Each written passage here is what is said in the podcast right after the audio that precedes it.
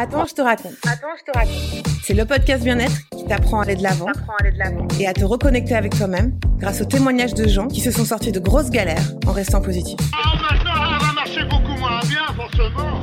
J'ai glissé. Maintenant, je sais que vous asseyez sur mon honneur, permettez-moi de m'asseoir sur vos conseils. Avec le code FLASH, F-L-A-S-H. obtenez un mois gratuit pour toute souscription à la mutuelle LMP. Obtenez un mois gratuit pour toute souscription à la mutuelle LMP. Bonjour Sarah. Hello Elodie Je suis ravie de t'accueillir dans le podcast Attends, je te raconte. On a été mis en relation par tous ceux qui sont passés avant toi. C'était une mise en relation assez rigolote d'ailleurs, puisqu'en fait, on s'est croisé plein de WhatsApp avec plein de mises en relation et on a fini par, par échanger. Donc, je suis vraiment très contente de t'accueillir aujourd'hui. C'est un plaisir pour moi et j'ai trop hâte. Du coup, je l'attendais tellement cet épisode et on va voir ce que ça va donner. J'espère que ça va plaire aussi. Eh ben, écoute, on croise les doigts. En tout cas, moi, je suis pas du tout stressée. Je sais que ton histoire est passionnante. Je te suis depuis quelques temps sur les réseaux. J'ai aussi écouté ton podcast. Parce qu'il faut le dire, tu es podcasteuse quand même. Oh, ça me fait tellement plaisir.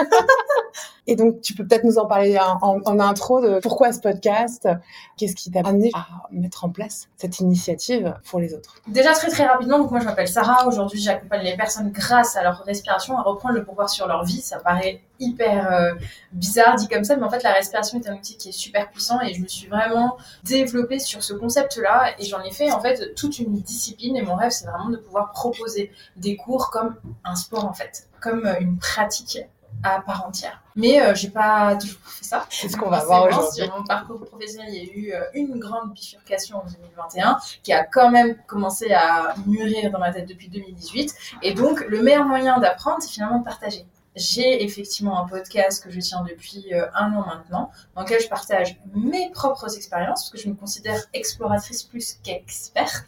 Et je sais qu'aujourd'hui, par mon parcours, je peux aussi aider des personnes qui se posent des questions et qui, elles, traversent en ce moment même ou ont pu par le passé traverser des euh, périodes plus difficiles. Et donc, bah, mon podcast s'appelle Rythme ton flow parce qu'en fait, je pars du principe que plus on arrive à rythmer sa vie, rythmer ce qui nous arrive, rythmer son propre corps, arriver aussi à rythmer son équilibre, son mental, mettre en place des habitudes saines dans sa vie, et puis on arrive à rythmer du coup son flow, qui est sa productivité. Et moi, c'est un sujet qui me passionne vraiment. Je suis passionnée de neurosciences et c'est aussi très lié puisqu'on sait qu'on peut avoir euh, un apport très fort sur le cerveau, justement en sachant bien respirer.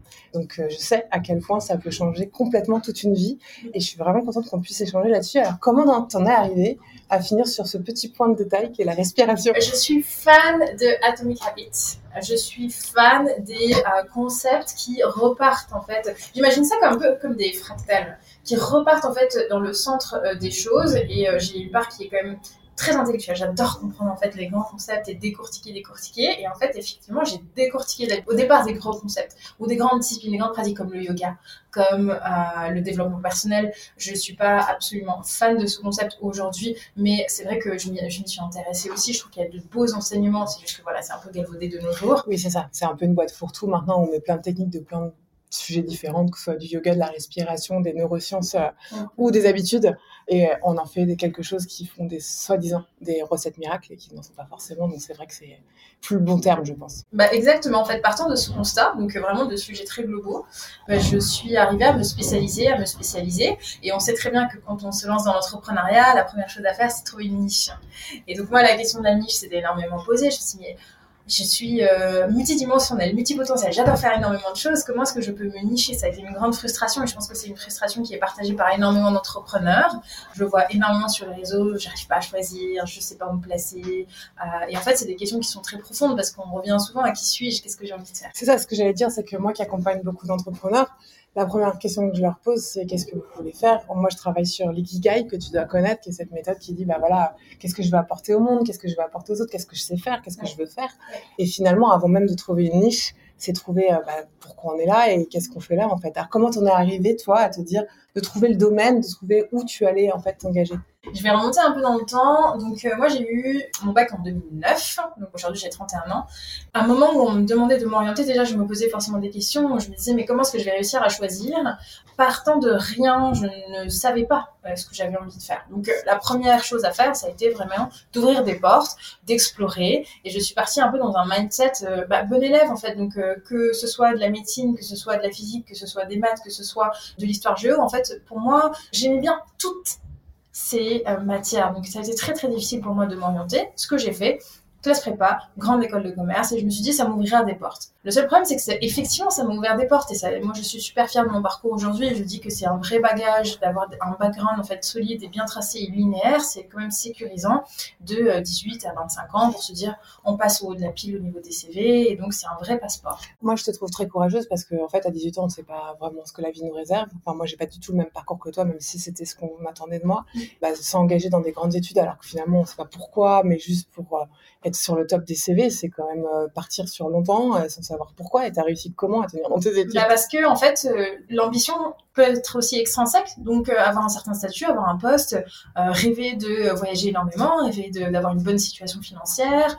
En fait, euh, quand on est un peu dans ce système, on part du principe que euh, effectivement il y a, il y a un peu d'élitisme aussi, donc on part du principe qu'en fait on va faire carrière et tout ça est très excitant en fait quand Ok. on est performeur à l'intérieur de soi. On se dit que c'est entre guillemets, on appelait ça quand même la voie royale. J'ai baigné dans dans ce mood où effectivement je me suis un peu reniée moi avec mes envies. Et en fait pour moi euh, avoir un loisir c'était une perte de temps. J'en suis arrivée à vraiment me dire la priorité c'est d'étudier c'est de euh, pouvoir en fait travailler rendre ces livrables au déni de euh, moi de ce que j'ai envie de mon corps d'abord de ce qu'il ressent je ne savais plus où placer le curseur de la fatigue et je ne savais plus où placer le curseur de euh, m'arrêter en fait. Et donc c'était une course euh, je- à je ne sais même pas quoi. Et c'est pour ça que euh, donc 2015, euh, donc j'arrive sur le monde du travail et en fait euh, ma première expérience euh, professionnelle, elle a été euh, très intense. J'ai adoré.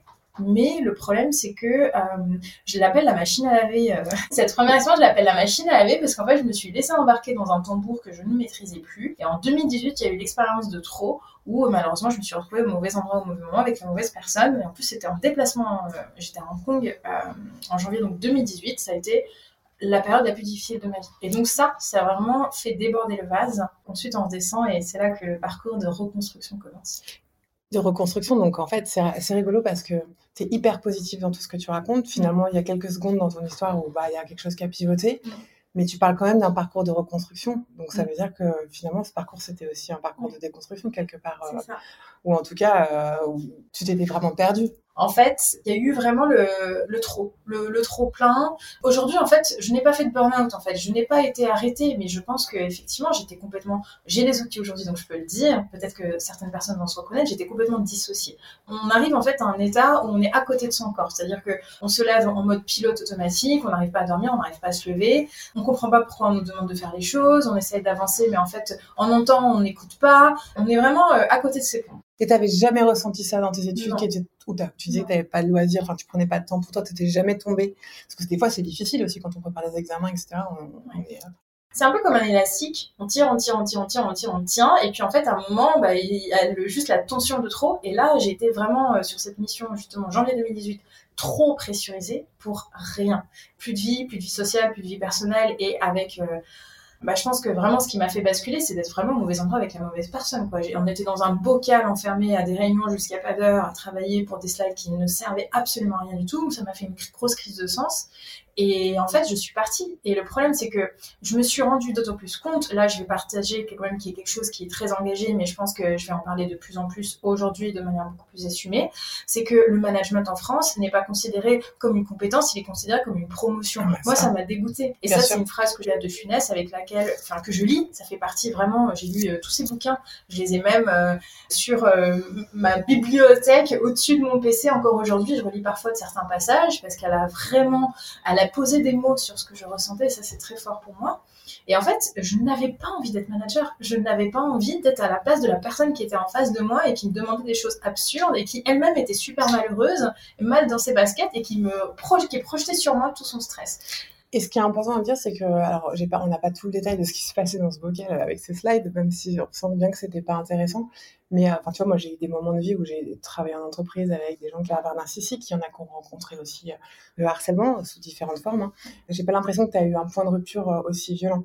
Tu as vraiment un- un- une rupture de sens. C'est-à-dire, en fait, je, je fais des slides et, euh, et je cours après rien d'intéressant et de. J'ai quand même eu un dégoût par rapport à la fonction de management à cause de la gestion qu'il y a eu, parce qu'en fait, j'ai demandé de l'aide, j'ai escaladé, et bon, je vais pas rentrer dans les détails parce que j'ai envie de conserver cette partie aussi pour l'entreprise et pour Bien sûr. les personnes qui sont aussi géniales dans cette entreprise avec qui j'ai de bonnes relations. Mais j'ai demandé de l'aide et personne en fait n'a percuté. J'ai demandé de raccourcir ma mission, de rentrer à Paris, de, de, de faire quelque chose. En fait, je n'en pouvais plus. Je n'arrivais ni à dormir ni à me lever et j'étais seule à Hong Kong euh, avec euh, du coup l'équipe avec laquelle j'étais. Donc euh, même pour voir un thérapeute, un praticien, quelqu'un qui m'aide, très isolée aussi. Et en fait, ils n'ont rien fait. Donc, c'est tombé dans des oreilles sourdes et j'ai perdu confiance dans l'entreprise. Je me suis dit, quand on se sent mal en entreprise, en fait, on donne sa vie à une entité, à une organisation. Et le jour où ça va pas bien, c'est toi qui passes pour la fragile. On n'en a rien à faire. Et en fait, next. Est-ce que tu penses que c'est humainement les gens euh, n'ont pas envie de regarder, ont peur de voir ou simplement sont pas formés Euh, avec les budgets de formation qu'il y a dans les entreprises. Euh, je pense qu'honnêtement, c'est une question de courage managérial. Il faut pouvoir trouver le. J'en ai vu, hein, j'en ai vu. J'ai franchement, j'ai eu 80% de mon manager sur mon parcours. J'ai eu de la chance. Et derrière, en fait, de 2018 à 2021, j'ai eu des managers qui ont été excellents parce que bah, je me suis retrouvée dans d'autres entreprises avec qui ça s'est super bien passé. Je ne leur ai jamais parlé de ce qui s'était passé en 2018. Je n'en parle que aujourd'hui parce que derrière, en fait, j'ai mis du temps moi aussi à décortiquer et à essayer de comprendre. Je pense que c'est une question de courage, c'est une question de je veux pas m'apporter euh, des ennuis, et c'est une question en fait euh, où euh, bah, dans l'univers, qu'on le veuille ou pas du conseil, on est des pions, on, on est place. Donc moi je suis partie, d'autres sont arrivés, il y en a eu d'autres qui se sont fait euh, casser le moral Bien aussi, sûr. euh, mais en fait qui restent quand même parce que entre temps, bah, il y a eu des familles, des crédits et tout, et chacun choisit en fait. Mais c'est juste que moi vraiment ça a été la goutte de trop. Je me suis dit Ah, là c'est plus possible, et je me sentais étouffée. C'est que la première chose à faire, comment je me suis raccrochée justement, c'est pour ça que j'ai parlé de reconstruction, c'est qu'en fait moi j'ai pas fait de bilan de compétences, j'ai pas euh, fait un travail de réorientation parce que je me suis dit que j'allais continuer dans le monde de la finance, dans le monde de la banque et je trouvais ça euh, bien de pouvoir continuer, mais peut-être avec d'autres formules en fait, un rythme plus sain. Et ce sont mes loisirs. Et du coup, je me suis remise à faire du sport, je me suis remise à prendre soin de moi, je me suis remise à faire du théâtre, j'ai fait plein d'activités. Et en fait, des activités même qui au départ ne me parlaient pas forcément, De respiration finalement. sous plein de formes. Et en fait, la respiration elle est venue parce que j'ai commencé à me renseigner à qu'est-ce qui fait du bien dans- au corps humain, comment est-ce qu'on arrive à relier le mental au corps? Et, et ça s'est fait vraiment de manière très exploratoire. Et en fait, c'est devenu tellement euh, quelque chose de très plaisant que j'éprouve aujourd'hui un énorme plaisir à transmettre, à me renseigner. Je trouve ça très enrichissant.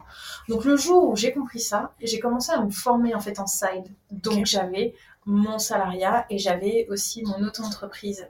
Et je travaillais le soir et les week-ends. Et ça m'a armée pour pouvoir me dire, ça y est, maintenant c'est pour le moment, je me lance dans l'entrepreneuriat. Donc tu as lancé en fait un side project pour tester finalement ce que tu avais vraiment envie de faire, ce que tu étais capable de faire aussi. Yes. Et c'était une bonne excuse pour apprendre plein de choses. Ça a été une légitimisation euh, extrême. Je le recommande. Le side, à chaque fois que je croise un entrepreneur qui est encore salarié ou un salarié questions, je peux lancer un side. Mais c'est super important, je le dis souvent. Souvent, on me dit, ouais, il faut que je quitte mon job et mon banquier, et ma femme et mon mari, qu'est-ce qu'ils vont dire, mes enfants? Mais je suis, mais comment son side business En fait, personne ne, ne peut savoir s'il est fait pour être entrepreneur avant d'avoir testé. Autant personne peut dire que tu n'es pas faite pour ça, Ouais. mais personne, enfin, il faut tester, on n'en sait rien en fait. Et je pense que aujourd'hui, je parle très peu de reconversion parce que pour moi, c'est un projet en fait que je mène. J'ai trouvé une solution qui m'a aidée. Aujourd'hui, je la transmets. Elle permet d'aider d'autres personnes. Et donc, on voit très bien qu'en fait, c'est un parcours qui s'est fait, qui est quand même très smooth sur 5 ans, avec euh, des hauts, des bas, des tests. Et je trouve que c'est très sain du coup, parce qu'aujourd'hui, je me sens hyper alignée en fait. Et euh, j'ai l'impression d'être à ma place sans survendre le truc, parce que souvent, j'entends des personnes dire Ah, j'ai eu un déclic et du jour au lendemain, j'ai eu la solution en fait qui peut vraiment vous aider. Non, là, c'est vraiment réfléchi. Ça a maturé dans le temps et je trouve que c'est très confortable. Aujourd'hui, pour moi, c'est une situation qui est très confortable. Après, tu as la personnalité pour. Parce que quand tu dis, voilà, 18 2018, tu as eu cette mission qui t'a dit, bon, bah, c'est euh, finalement là où, où les choses basculent et je vais faire autre chose, mais tu as quand même continué à être salarié. Tu as monté ton side business, tu as commencé à apprendre des choses. Comme moi, dans ma personnalité, c'est le jour où c'est stop, c'est stop. Hop, c'est blanc ou noir, il n'y a jamais de gris. Ouais. Mais tu vois, donc c'est aussi ce qu'on sent dans, ta capacité à faire tes études, dans ta capacité à garder ton job, Mm. même si c'était plus ce que tu avais envie de faire et de bien le faire, Mm. et en même temps bosser le soir, le week-end, etc. Donc ce qui est intéressant, je trouve, à retenir, c'est que finalement, c'est parce que tu t'es passionné pour quelque chose d'autre que Ouais. ces heures du soir et le week-end n'étaient pas finalement euh, une charge en plus euh, sur Non. Ton moral, sur ta fatigue, mais quelque chose qui permettait de voir plus loin. C'est rigolo, je l'avais pas vu comme ça et je vais te donner la vraie version de comment je l'ai ressenti parce que je pense qu'il y a peut-être beaucoup de personnes qui peuvent le ressentir aussi. Je fait la transition de manière très douce par peur. Simplement par peur de l'inconnu, par peur euh, des fluctuations financières quand on est entrepreneur, par peur en fait de, de perdre mon statut, par peur de plus avoir de cohérence sur mon CV. Et toutes ces peurs-là, je les vis hein, tous les jours sur LinkedIn, sur les réseaux sociaux. En fait, c'est des peurs très communes. Et donc, ça a été effectivement un moyen de trouver ma juste euh, mesure pour me protéger de ces peurs. Et je pense que aujourd'hui, j'en parle de manière très transparente, que ce soit dans ma newsletter où je me confie sur ce genre de choses, un peu comme sur ce podcast, j'ai quand même l'impression de me confier. C'était pas des choses, c'est pas du contenu que je mets en public pour j'ai pas envie qu'il parte viral, j'ai pas envie de, de passer en fait euh, sur quelque chose de très réducteur parce que c'est un parcours qui est quand même complexe et j'ai envie de garder au maximum cette complexité et pouvoir proposer en fait euh, des alternatives aux personnes et dire bah, votre peur, elle vous dit des choses, mettez en place la solution temporaire là qui puisse prendre en considération cette peur et puis l'accepter et avancer avec. Et c'est en coopérant avec la peur qu'en fait on en arrive aussi à quand même avancer. Ça faut déjà être un petit peu avancé. Mm. Enfin, quand t'as peur, soit tu vas en courant, soit tu fais l'autruche, mais tu vas pas dedans, t'as peur petit à petit. Donc c'est pas donné à tout le monde. T'avais quand même une conscience déjà de pas mal de choses mm. très tôt. Parce que là, moi j'ai l'impression d'entendre plutôt, tu vois, des, des, femmes autour de 40, 45 ans qui se rendent compte que... Parce que moi j'ai 10 ans de plus que toi et je le vois bien autour de moi. C'est, euh, j'ai l'impression que c'est, tu vois, voilà, les, les enfants sont à l'école, ça commence à être difficile, etc. Et tu dis, waouh où je vais, pourquoi je fais ça, et je peux plus continuer ce rythme, tu vois, à la maison, au boulot, et il faut que je trouve un sens. Mais c'est rarement aussitôt, en fait. Bah écoute, euh, j'avais de bonnes notes en philo, donc. non, mais est-ce que dans ton enfance, est-ce que tu as des parents qui étaient euh, déjà axés sur, sur tout ce qui était euh, un petit peu, tu vois, holistique Est-ce que tu étais la ah, méditation, des choses comme ça, tu vois, est-ce que tu as été... Euh, Alors pas du tout, euh, mais ils sont dans le sport. Ok, donc il y avait quand même quelque chose. Il y a quand même quelque chose de, on est capable de rebondir. Euh, il y a quand même quelque chose aussi de performance. Donc ouais, je pense que ça se retrouve pas mal. Tu avais déjà un petit peu mindset quand même, la sportive de haut niveau et, du... haut niveau, bah... bah... en tout cas du marathon, tu vois. De dire, voilà, je vais partir sur une course longue, mais ça J'ai quand même eu effectivement un background de 13 injonctions, de effectivement travailler dur pour mériter et toute la série en fait d'injonctions qui nous aide à réussir aussi. Mais que parfois il faut un peu aussi déconstruire parce que si on ne peut pas travailler dur tout le temps et c'est pas. Est-ce que toi tu visualisais parce qu'on parle beaucoup de visualisation, ça c'est le grand truc de dire où est-ce que tu veux aller? Parce que si tu l'imagines pas c'est difficile de le construire. Est-ce que tu savais où tu allais en montant ce side business ou tu étais vraiment à tâtons, tu vois, en disant je vais bien voir? Je vais te répondre en deux temps. Le premier, c'est je suis une kinesthésique absolue, je ne visualise rien du tout. Pour moi, la visualisation, c'est un exercice qui est très compliqué. Par exemple, tu te dis imaginer un arbre. Je, suis là, je me dis est-ce que ça va être un sapin, un palmier, comment j'imagine, est-ce qu'il est vert? Et en fait, le, mon, mental remonte tout de suite. Ça, c'est des mécaniques qui sont très aujourd'hui parce que, bah, entre temps, j'ai pu les étudier, donc je sais comment je fonctionne. Donc, je ne, j'ai du mal à visualiser. Et par contre, il y a d'autres canaux. C'est si tu arrives à le ressentir. En fait, moi, c'est ça. C'est euh, donc euh, étant euh, très kinesthésique, si j'arrivais à le ressentir, j'arrivais à ressentir que j'étais à ma juste place. Visualiser où est-ce que j'avais envie d'aller, en fait, pour moi, ça se matérialise plus. J'ai une vision et j'ai des ambitions, en fait. Donc je ne sais pas ce que mon business va donner. J'ai du mal à, le voir euh, là, même tu vois, dans un an, à trois ans. Et j'ai fait 150 business plans, tu te rends bien compte? Si tu viendras me voir, ça sert à rien. Juste à te rassurer. si, je suis certaine qu'en fait, euh, en plus, ça peut, tu vas nourrir aujourd'hui. Euh, ta visualisation du coup. Exactement. Mais ça n'a pas été un point bloquant. J'ai réussi à avancer à l'aveugle en me disant ce que je ressens est juste. Là, j'ai l'impression d'être au bon endroit. Là, mon impact sur cette personne, il a été bon. Et en fait, c'est par petites victoires, vraiment, c'est par euh, une succession de petites joies que les choses se sont mises en place parce que je voyais mon impact direct. Et ça, je pense, c'est une parenthèse qui est très intéressante, je trouve, dans le monde du travail aujourd'hui. Pourquoi est-ce que euh, énormément de rêves s'effondrent un peu comme un château de cartes et on parle de perte de sens? C'est parce qu'en fait, énormément de choses donc se sont mises en place en termes d'évolution technologique. Énormément d'entreprises ont grossi sur ces dernières années de manière très très rapide. Donc forcément, il y a eu un empilement hiérarchique et forcément, en fait, on s'est un peu éloigné de l'impact direct de nos actions. Donc moi, je partais d'un monde où effectivement, je pouvais faire des slides pendant des semaines et qui finissait dans des boîtes archives avec euh, des impacts peut-être à 60 ans, voire jamais, à un monde où je vois mon impact là, à 15 minutes de pratique. Et donc, en fait, je me suis nourrie de ça. Et la théorie du flow, en fait, elle le dit vraiment, c'est tu veux un feedback positif. Enfin, il faut un feedback positif, en fait, pour pouvoir ressentir qu'on avance et pouvoir ressentir, en fait, euh, ressentir le bien-être au travail, la joie au travail, la réalisation de soi. Donc tant que je ressentais ça, ça m'alimentait, ça me disait c'est juste, c'est juste, et du coup bah j'ai pu avancer. Euh, je sais pas. bah, jusqu'à aujourd'hui. Alors qu'est-ce que tu fais de tout ça? Bah ce que je fais de tout ça, c'est que j'ai donc repris euh, mes apprentissages depuis 5 ans, ma personnalité, mes ambitions aussi. J'ai eu quand même quelque chose qui m'a travaillé et je pense que c'est de l'ordre en fait même de, de la blessure. C'est, tu sais, tout à l'heure je l'ai dit, j'ai eu l'impression de perdre un statut, de reculer et de plus être personne. Ça, ça, ça a été un gros pavé, tu vois, à déconstruire. Et je pense que pour les personnes qui font des reconversions, notamment des personnes qui ont 40, 45 ans, qui ont investi, c'est un peu, euh, tu vois, comme euh, quand on investit euh, les 5 costs, quoi. C'est les coûts où tu as déjà dépensé et en fait, c'est ridicule d'aller en dépenser plus. C'est ça, ça. J'ai gardé mon ambition et en fait, mon ambition, elle est là encore pour me guider. Donc aujourd'hui, j'ai un concept en fait de discipline holistique qui travaille sur le tout, que ce soit un niveau corporel, mental, mais aussi émotionnel. Mon axe principal, c'est la respiration. Je dis souvent qu'en fait, notre respiration, c'est un peu notre cockpit. En fait, on pilote notre état d'être avec ça. Donc, j'ai des protocoles que j'ai écrits, que j'ai personnalisés, j'ai déposé une méthode. Et je dis que c'est la Zumba de la méditation parce qu'en fait, c'est une méthode qui est très urbaine. Je pratique dans une salle de sport parisienne et j'aspire à développer. En fait, j'interviens en entreprise, j'ai mes propres cours en ligne. On est en dehors, en fait, de... euh, je n'ai pas appris une discipline que je transmets. J'ai appris plusieurs disciplines.